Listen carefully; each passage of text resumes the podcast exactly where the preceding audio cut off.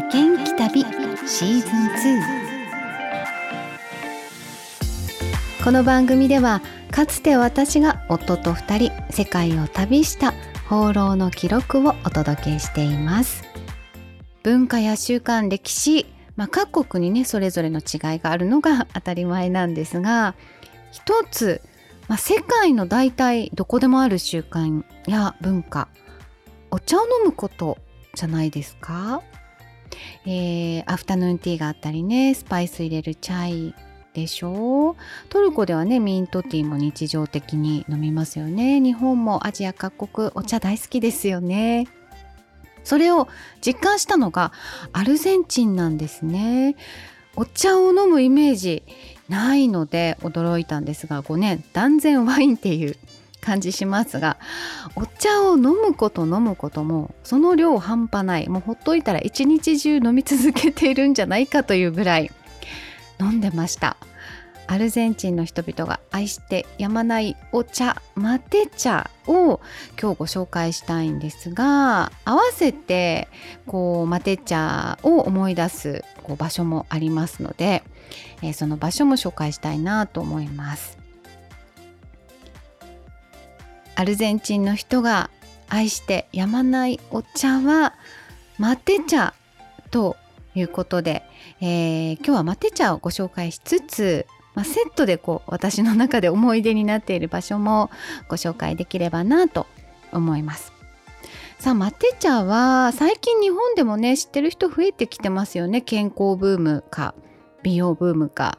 ねあの飲む人いますよね私は現地で初めてこう見聞きをしたもので現地でこう初めてあの飲ませてもらったものなのでなんかああこういうお茶があるんだうんぐらいの感じだったんですけど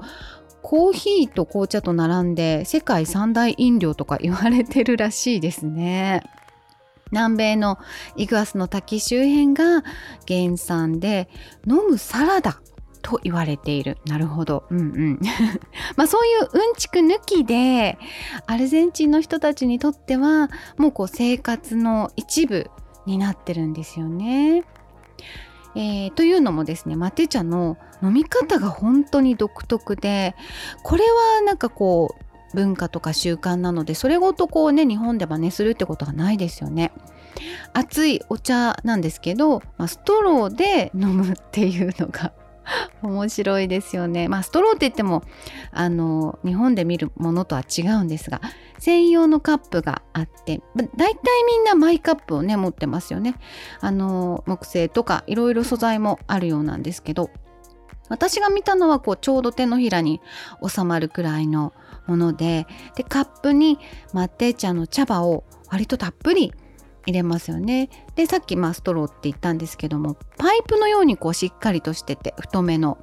であのー、そのストローの先がスプーン状にこう膨らんでて穴が開いててねこう茶葉が入ってこないように茶こしみたいになっている茶こし付きストローみたいなもので飲むんですよね。アルゼンチンの人はこのマテ茶をいつでもどこでも誰とでもいつまででも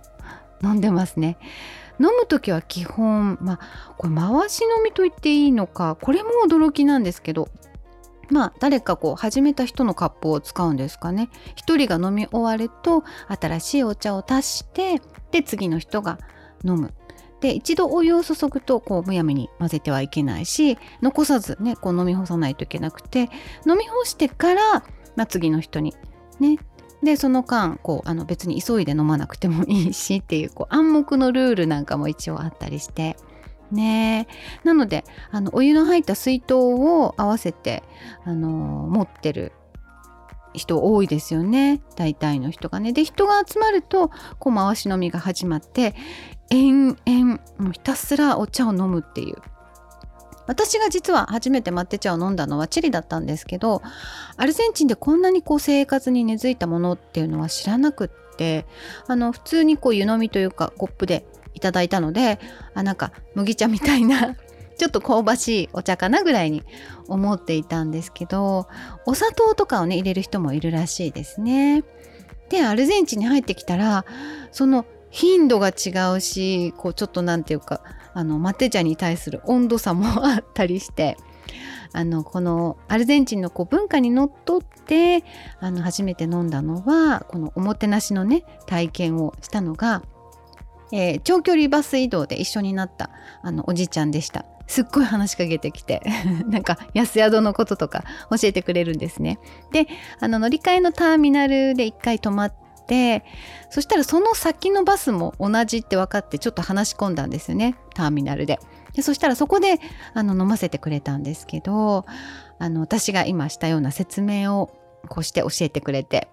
ですっごくこう暑くて実は なんか飲みにくかったんですけど、まあ、夫と2人で代わる番号に2人でこう1人分を冷ましながら飲んだっていうのが初めてですね。でその後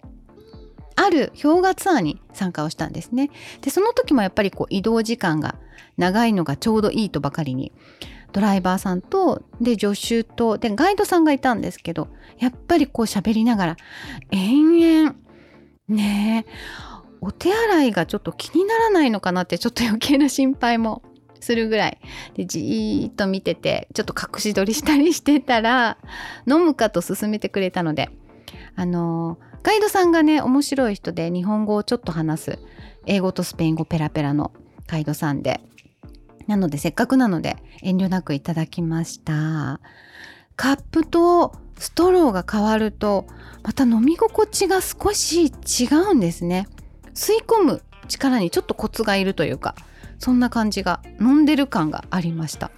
でその時は熱すぎずぬるすぎずなんかちょうどいい温度でであ全然麦茶じゃないなっていうのはその時分かりました。独特のこう癖があるんですよね。でもすごく香りがよくって。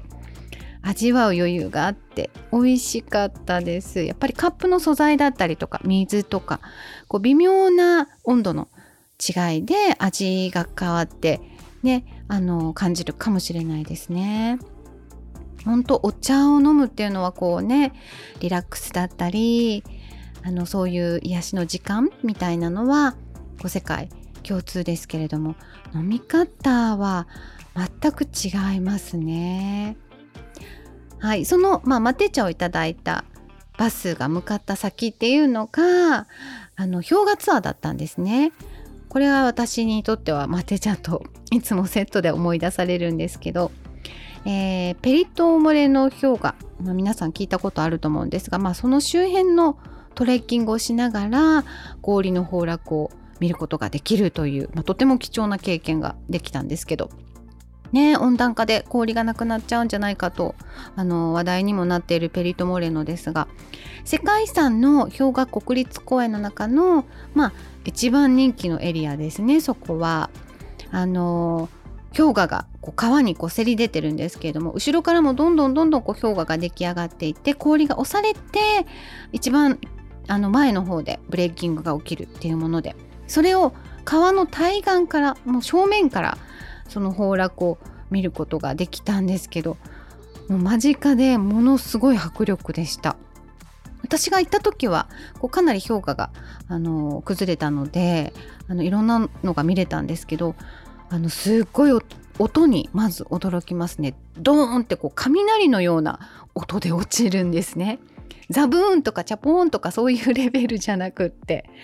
すごかったですでこう氷がこう押されてくる音とか剥がれる音こうミシミシミシとかペキペキっていう音がもう辺りに響くんですよこう乾燥した空気に。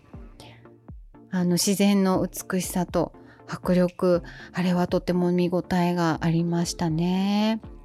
機会がある方はぜひぜひあの氷がねなんかあのなくなる前にぜひ見てください。なくなる前にというかなくなったら困りますけどね。凍えるような寒さだったのであのバスの中でねまた帰ってきたらお茶とあのマテ茶とお菓子を配ってくれたんですけどやっぱりこうドライバーさんとガイドさんとみんなで飲んだマテ茶の方が美味しかったです今日も最後まで聞いてくださってありがとうございましたご案内は高江須真紀子でした制作はクリックボイス沖縄でした。